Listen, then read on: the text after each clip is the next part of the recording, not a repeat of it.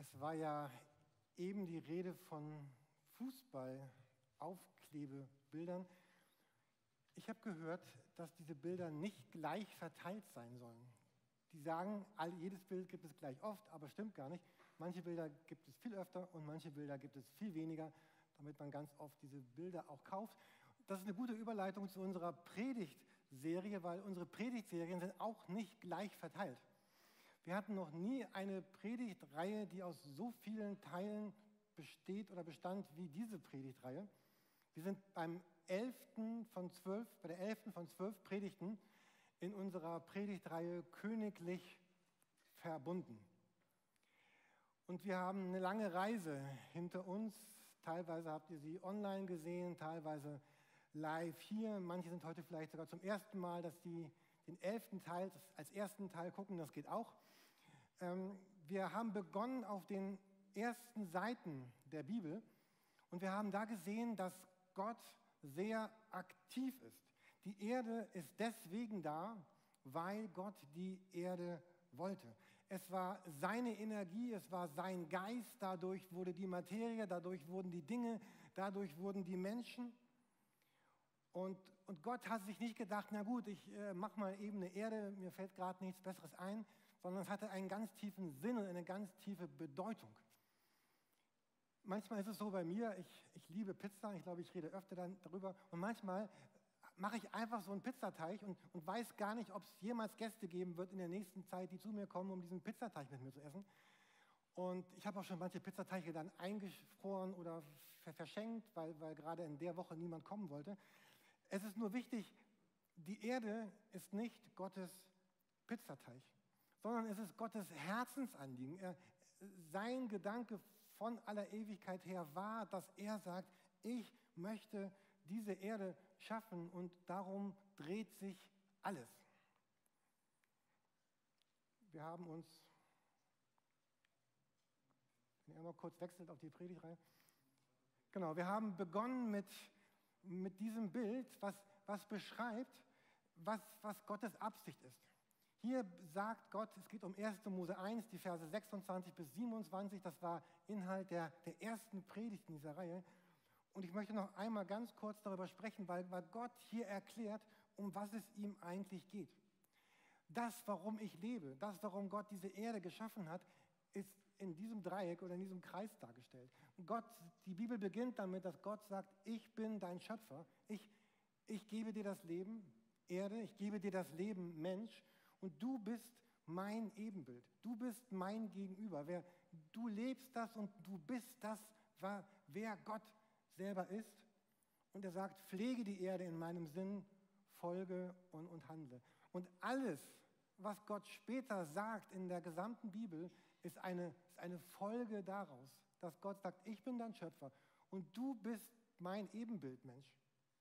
Bei manchen Menschen ist dieses Ebenbild ja sehr stark sichtbar, bei manchen ist es ein wenig verzerrt, aber er sagt, du bist mein Ebenbild und du bist deswegen da, um mich zu repräsentieren auf dieser Erde. Das ist das, warum du da bist und wozu du da bist. Manchmal fragen wir uns, oder oft fragen wir uns ja, gerade als Menschen, die, die sich Christen nennen und die mit Gott unterwegs sind oder unterwegs sein wollen, was ist dein, was ist dein Wille für, für mein Leben? Und ganz grob würde Gott darauf antworten, also ganz, ganz grob, Jürgen, dieses Bild hier, äh, das ist das, was, was mein Wille für dein Leben ist. Ich möchte, dass du erkennst, dass ich dein Schöpfer bin, dass, dass du mein Kind bist und dass du jetzt anfängst und darin lebst, diese Erde in meinem Sinn zu entwickeln, zu prägen und zu gestalten. Irgendwas springt hier heute Morgen so. Ähm, und manchmal stehen wir ja vor dieser Entscheidung und wir fragen uns, äh, will ich das eine oder will ich das andere oder will ich das noch andere?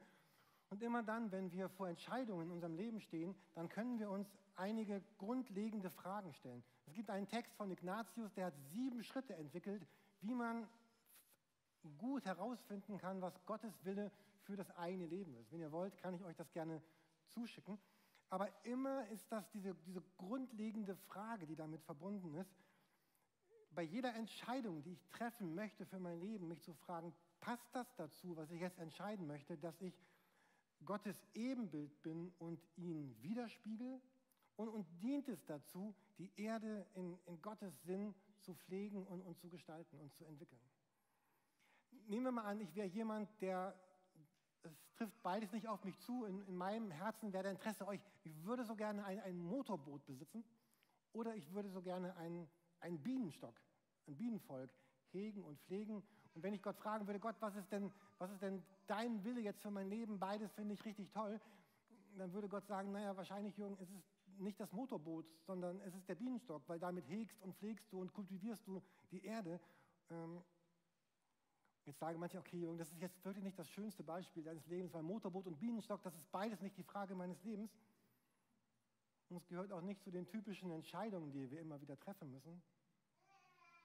Aber da sind diese hunderte von Entscheidungen, die wir jeden Monat, manchmal auch jeden Tag treffen müssen, wo es eigentlich immer geht um, um Zeit, es geht um Geld und es geht um meine Werte. Und all das äh, gestaltet ja mein Leben. Geld, Zeit und, und Werte. Und diese vielen Entscheidungen, die ich treffe durch mein ganzes Leben hindurch, machen mich am Ende meines Lebens zu der Person, die ich dann bin. Ich kann nicht irgendwann sagen, ich warte mal, bis ich 50 bin. Für einige vielleicht noch einige Jahre, für andere müsste vielleicht ein bisschen zurückgehen.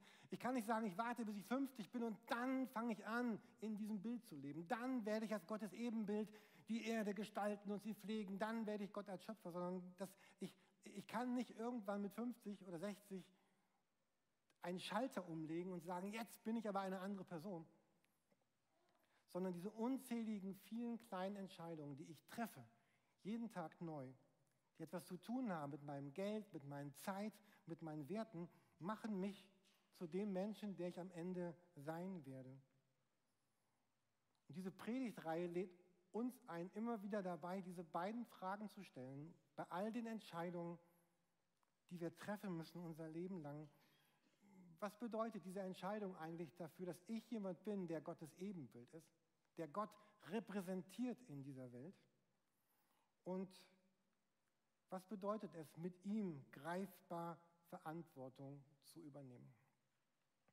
Bei dieser Frage ist es, ist es ganz, ganz wichtig, in, in welchem Tonfall ich mir diese Frage stelle oder andere Menschen mir diese Frage stellen.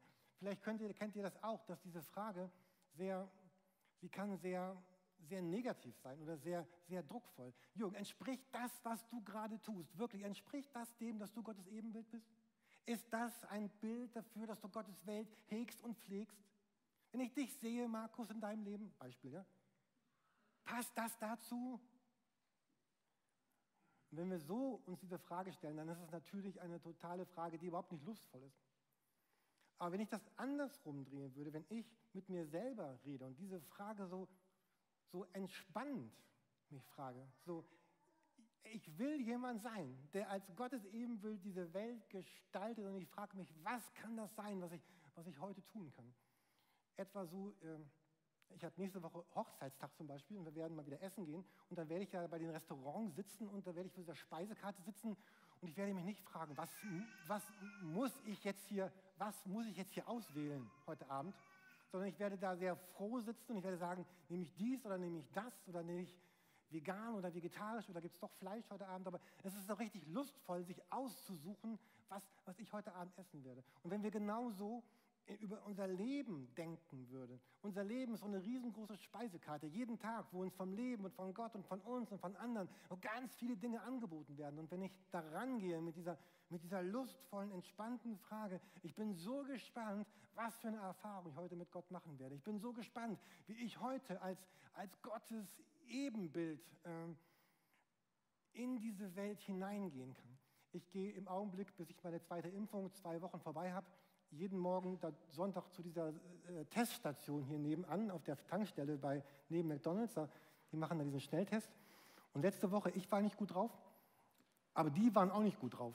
So, äh, und dann komme ich da an und die, die tun so, als wäre ich gar nicht da. Und dann mittendrin so ein Gespräch, ich, ey, sind aber ganz schön unfreundlich heute. Die, nein, wir sind nicht unfreundlich. Doch, ihr seid, ihr seid so unfreundlich. Heute Morgen habe ich ihn wieder gesehen. Ich hoffe, er hat sich nicht erinnert an mich. Ähm, so, aber diese, es ist ja nur ein Bild, ja. Also wie wäre es, wenn man ganz entspannt anders durch das Leben geht? Was bedeutet das heute, wenn ich diese Menschen treffe? Wie begegne ich denen als Gottes Ebenbild? Und wie begegne ich diesen Menschen heute in der Haltung, dass ich sage, ich, ich pflege und, und hege und entwickle diese Welt?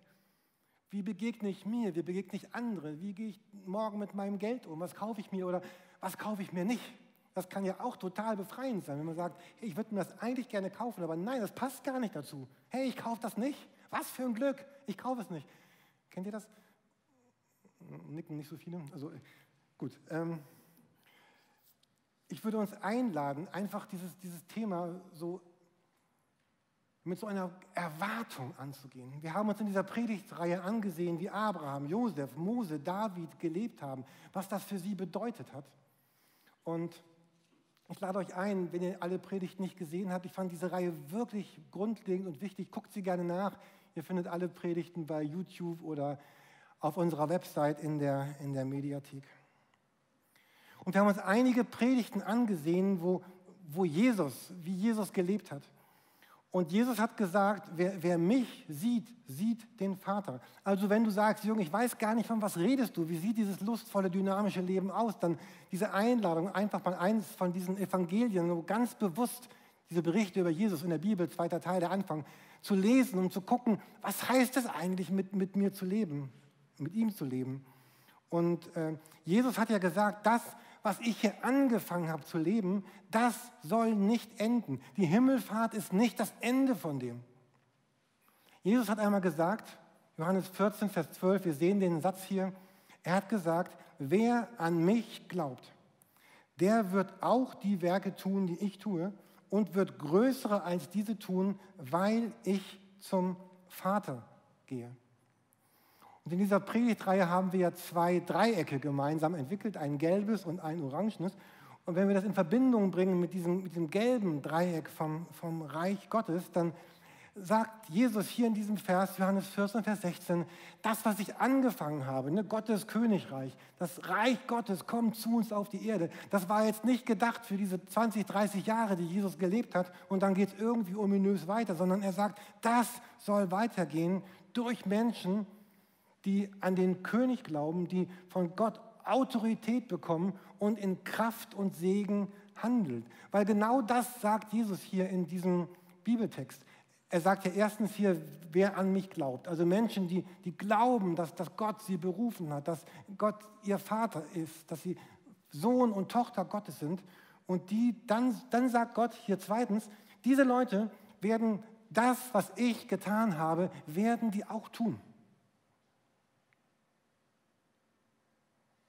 Und deswegen, wenn ihr Bibel lest, schaut euch an, was hat Jesus gelebt, wie hat er gelebt, in welcher Haltung, was hat er getan. Und er sagt hier, das, was ich getan habe, werden die Leute in 2000 Jahren auch tun. Und man könnte das ja eigentlich gar nicht glauben, wenn das nicht in der Bibel stehen würde. Würde man sagen, das ist vermessen, das kann nicht sein. Niemand, das ist ja Gotteslästerung. Aber Jesus selber sagt, dass sie werden das tun. Und er geht sogar noch weiter. Er sagt, und sie werden, sie werden größere als diese tun. Und, und größer meint einfach, Jesus war ja einer und, und Christen durch die Kirchengeschichte waren ja Millionen und Milliarden von Christen, die, das, das kann ja nur größer sein, von der Menge her, als das, was Jesus getan hat. Und er gibt eine gute Begründung. Er sagt, ja, ich gehe zum Vater. Ja, er ist ja nun leiblich nicht hier. Aber er will, dass dieses Königreich, dieses, diese Kraft, diese Dynamik, diese Vergebung, diese Stärke, er will, dass das weitergeht. Aber wie sollte es denn, wenn er nicht da ist? Und darum sagt er, Christsein bedeutet, und der Heilige Geist, wir haben Pfingsten darüber geredet, kommt gerade deswegen in das Leben von Christen, damit sie Energie haben, damit sie Kraft haben, um, um das zu leben, um was es wirklich geht. Ich möchte euch einmal fragen, also, ich könnte jetzt fragen, wer stimmt dem zu? Alle heben die Hand. So, frage ich nicht. Und dann könnte ich fragen, wer, wer glaubt das denn wirklich? Also nicht so theoretisch, sondern was wäre denn, wenn das wirklich wahr ist? Wenn, wenn, wenn Gott seine Geschichte heute schreibt auf unserer Erde und, und Menschen wie du und ich und Menschen, die vielleicht auch erst noch Christen werden wollen, vielleicht bist du heute Morgen hier und, und lebst noch gar nicht mit Jesus und sagst, oh, ich würde das unbedingt gerne aber auch mit Jesus leben. Er sagt, dass, dass diese Menschen diese Geschichte Gottes schreiben auf der Erde, genauso wie Abraham, Mose, Josef, David, die wir gesehen haben. Was wäre denn, wenn, wenn sie dafür da sind, wenn du dafür da bist, um, um Wahrheit, Liebe, Recht, Barmherzigkeit, Güte, Vergebung in diese Welt reinzubringen? Was wäre denn, wenn du genau dafür da wärst? Wenn du dafür da wärst, um für kranke Menschen zu beten und sie würden auf die eine oder andere Weise geheilt werden? Und wenn du dafür da wärst, um, um Barmherzigkeit und Vergeben und, und, und Erlösung in das Leben anderer Menschen reinzusprechen und sie herauszuholen aus Bitterkeit und Verzweiflung. Was wäre denn, wenn die Christen sagen, wir entscheiden uns zu hoffen und wir werden nicht verzweifeln. Wenn sich Christen entscheiden, wir werden lieben und wir werden nicht verurteilen. Wenn Christen sich entscheiden, wir werden glauben und wir werden nicht verbittern. Ich habe dir gemerkt, die Worte fangen alle mit ver an. Ne? Verzweifeln, verurteilen, verbittern. Und dagegen Glaube, Hoffnung und Liebe. Wäre das nicht wirklich faszinierend? Wäre das nicht das ein Leben, was sich was ich lohnen würde?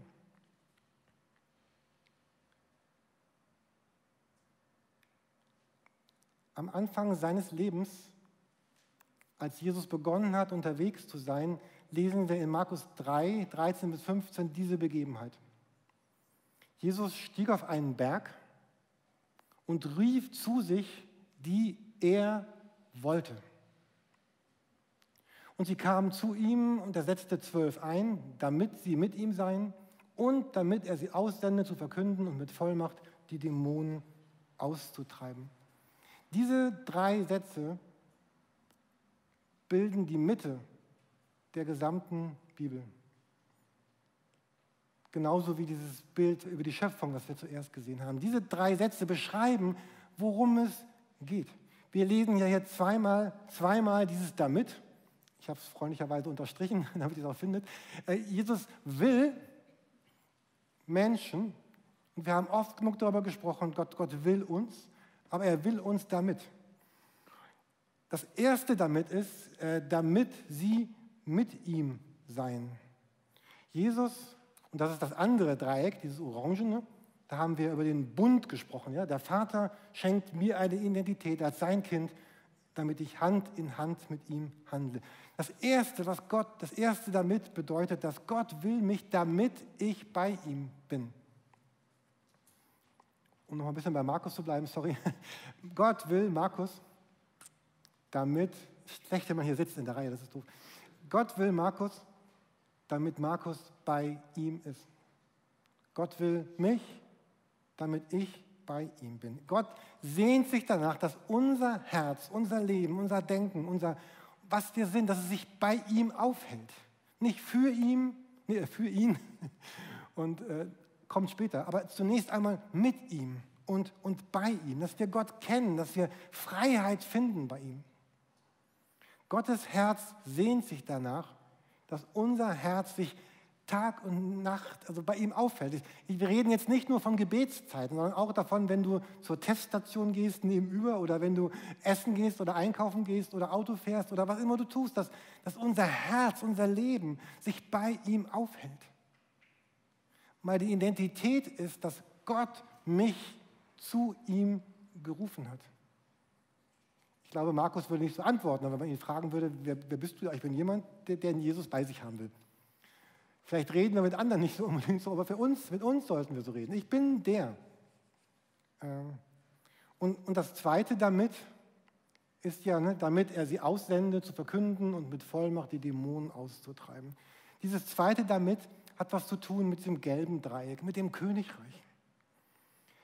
Jesus sagt, meine Freunde, die ich liebe und die mich lieben, die, die werden dafür leben, die werden dafür arbeiten, die werden ihre Zeit, ihr Geld, ihre Finanzen, alles, was sie haben, dafür einsetzen, damit sie ihre Bestimmung entdecken, Verantwortung übernehmen und wiederherstellen, was in dieser Welt verloren ist. Schlag die Zeitung auf, lest irgendwas und wir lesen doch, was alles verloren gegangen ist. Und, und statt zu verzweifeln oder zu schimpfen auf diese Welt, da wo ich bin, dafür zu lieben und zu werben, zu hoffen, dass Wiederherstellung geschieht.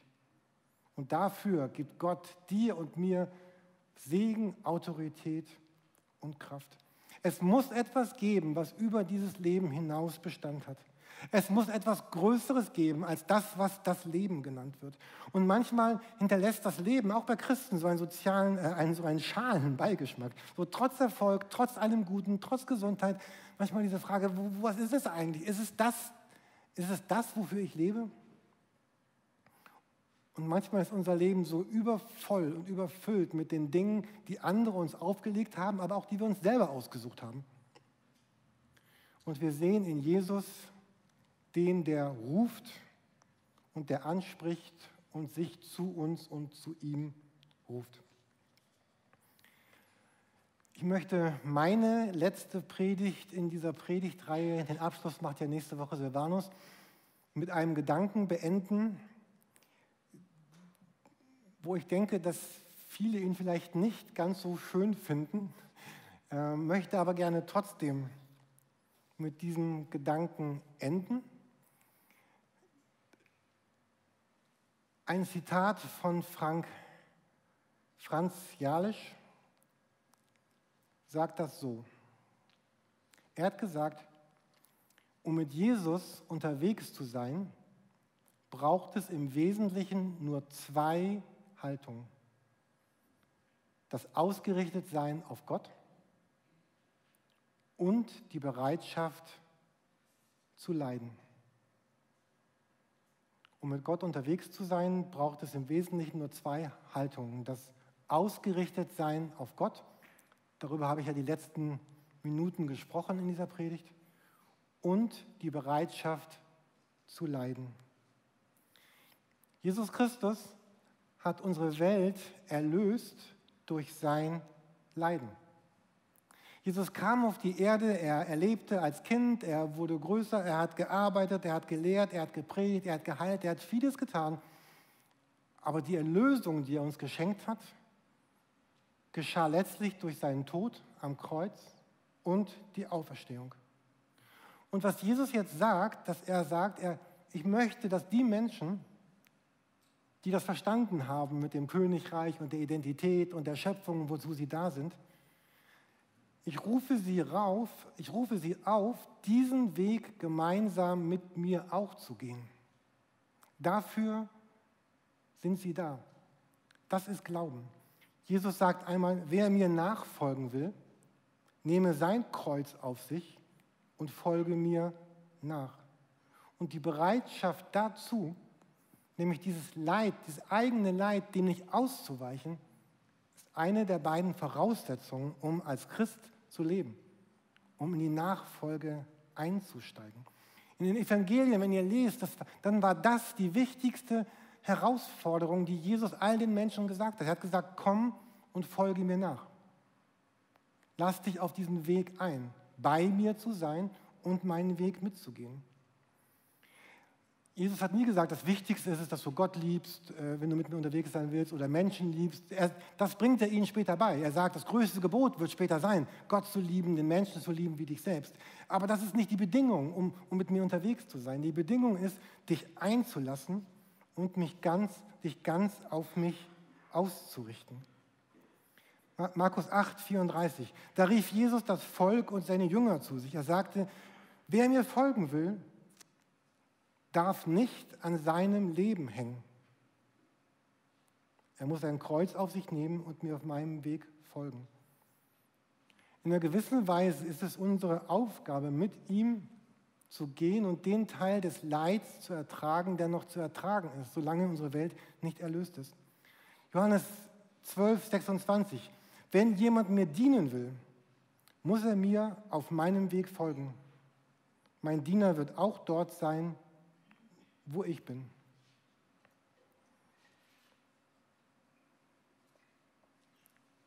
In diesem Buch von Franz was ich gelesen habe, wo ich diese Formulierung gefunden habe, er beschreibt einmal eine Zeit, wo es ihm sehr schwer war in seinem Leben, wo Menschen ihm nicht wohlgesonnen waren und Umstände nicht. Und er beschreibt, also er ist katholisch, er beschreibt, merkt ihr gleich, äh, meine Erholung bestand darin, jeden Sonntag nach dem Mittagessen zur Kapelle zu gehen, um den Kreuzweg zu beten. Also Kreuzweg, das sind ja diese Stationen des Leidenswegs von Jesus mit den entsprechenden Bibeltexten.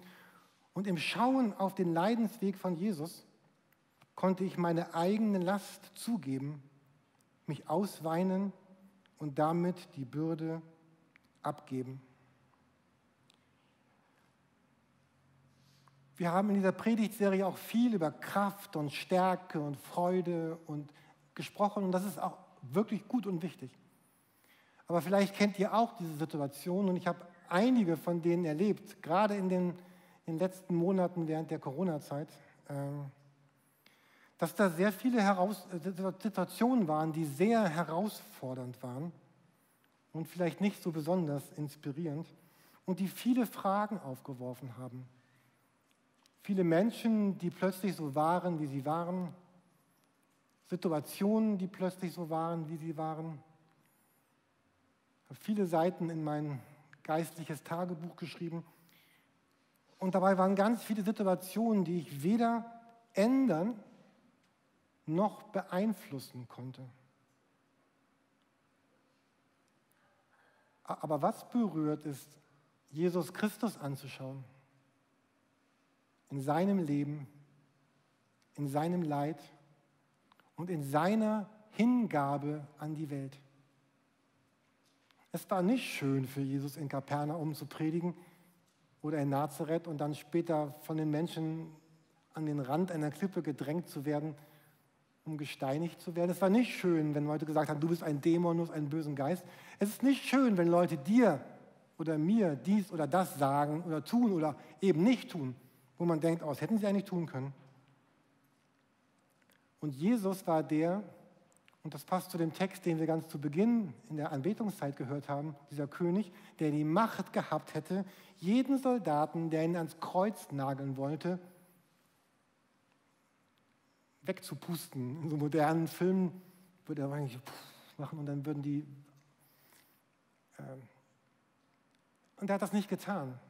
Weder Pontius Pilatus noch einen von den Soldaten hat auch nicht diese Nägel in Wachs umgewandelt, sondern er hat es zugelassen.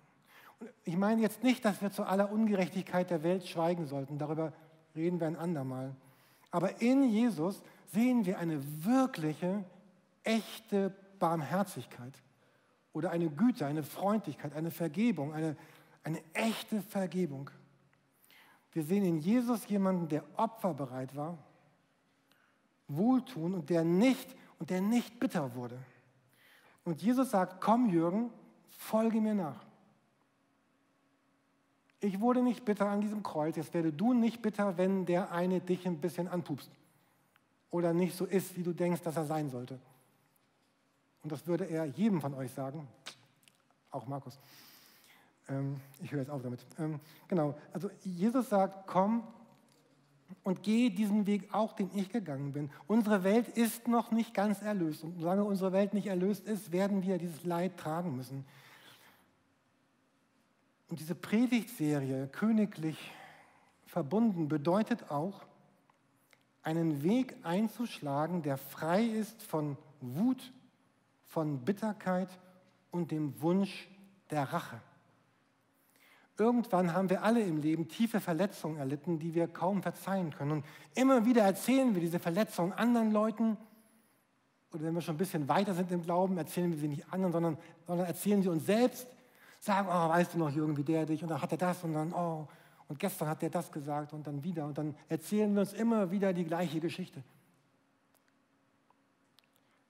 Aber unsere, unsere, unsere Wunden werden nicht heil, unser Leben wird nicht heil, unsere Welt wird nicht heil, wenn wir wenn, wenn wir, die wir mit Jesus leben, Wut, Hass, Ärger und Rachegefühle oder Selbstmitleid vor uns hertragen. Hätte Jesus am Kreuz, hätte er den Kreuzestod mit Wut und Hass und Ärger erlitten, niemand von uns könnte doch sein Leben auf diesen Jesus bauen und ihm glauben. Aber all das, was aus Liebe in Verbindung mit Gott in der Mitte geschieht, all das ist erlöst und kann erlöst werden. Königlich verbunden. Noch drei Sätze. Königlich verbunden bedeutet, dass wenn wir die Verlorenheit um uns herum sehen, dass wir mit Glaube in dieses Verlorensein hinein antworten. Wenn wir den Schmerz sehen der Menschen um uns herum, dass wir mit Liebe antworten. Und wenn wir Zerbrochenheit sehen um uns herum, dass wir antworten mit Hoffnung gegen alle Zerbrochenheit. Ich wünsche euch und uns von ganzem Herzen Gottes Segen, königlich verbunden, so zu leben. Wir wollen jetzt gemeinsam das Abendmahl feiern. Und auch für die, die gerade zugucken, online dabei sind, drückt einfach kurz auf Stopp und äh, vielleicht findet ihr irgendwo ein Stück Brot, ein Stück Traubensaft oder vielleicht auch ein Glas Wein. Zu Hause ist ja alles anders. Und besorgt euch diese Dinge, drückt auf Stopp und guckt einfach danach äh, gemeinsam mit uns weiter.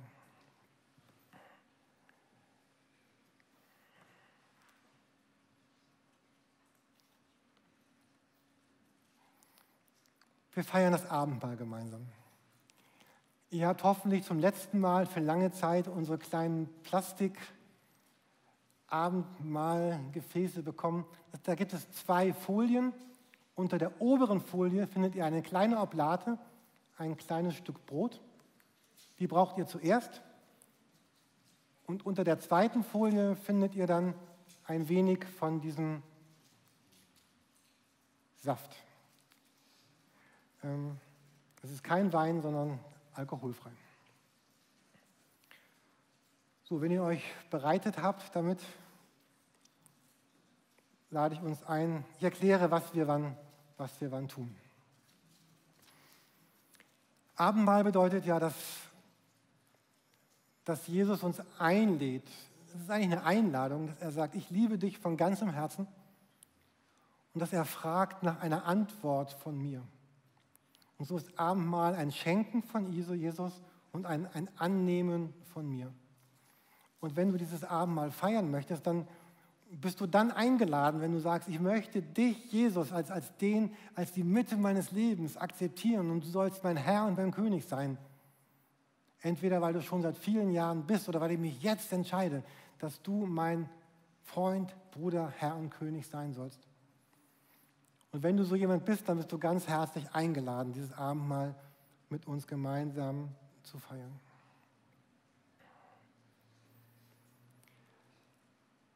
Als sie aßen, lesen wir in der Bibel, nahm Jesus das Brot, dankte und brach's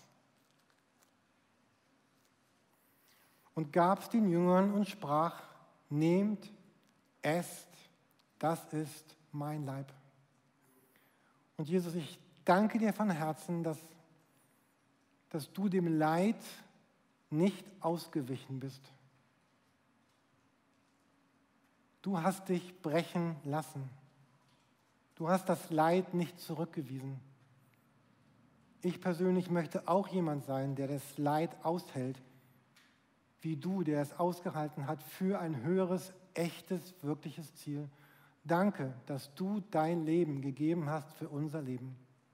Amen. Und nun nehmt und esst.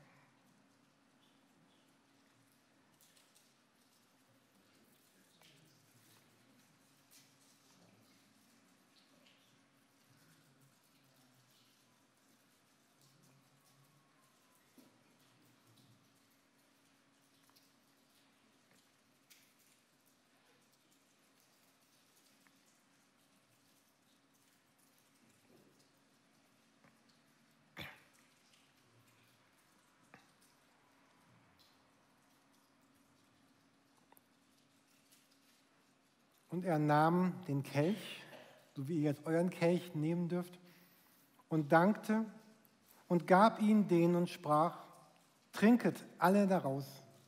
Das ist mein Blut des Bundes, das vergossen wird für viele zur Vergebung der Sünden.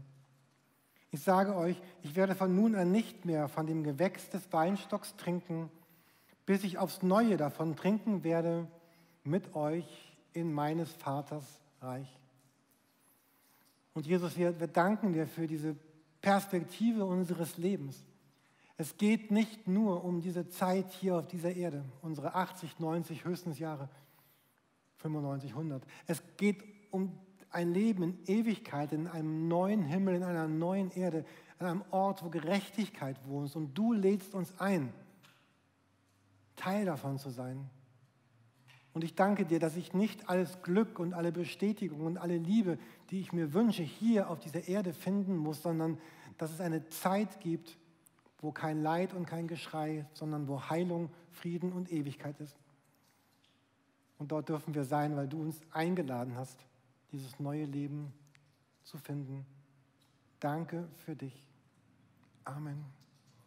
Und so nehmt und trinkt Christus für euch.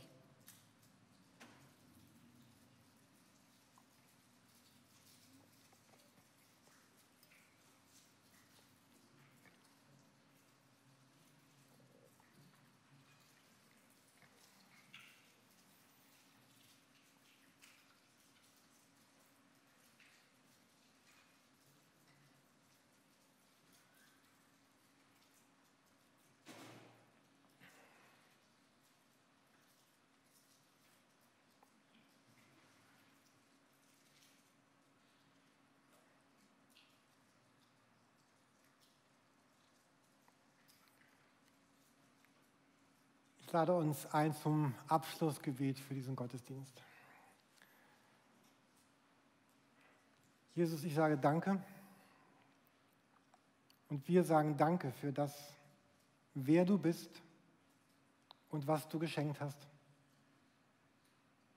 Und ich bitte für unsere nächste Woche, dass es eine Woche ist, wo sich unsere Herzen bei dir aufhalten und eine Woche, wo wir auch in der Kraft leben, dass wir das Gute, was du uns geschenkt hast, in diese Welt als Segen hineingeben wollen. Gegen Bitterkeit, gegen Verzweiflung und Hoffnungslosigkeit. Und so segne euch der Vater und der Sohn und der Heilige Geist, der war, der ist, der kommt und bleiben wird in alle Ewigkeit. Er begleite euch mit seinem Geist in die nächste Woche. Amen.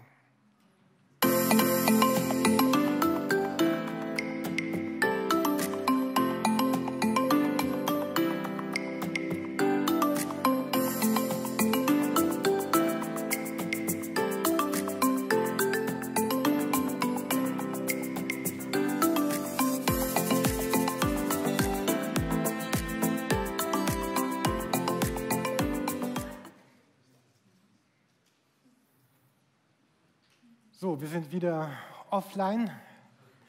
Noch zwei Ansagen zum Ende des Gottesdienstes. Ich bitte euch,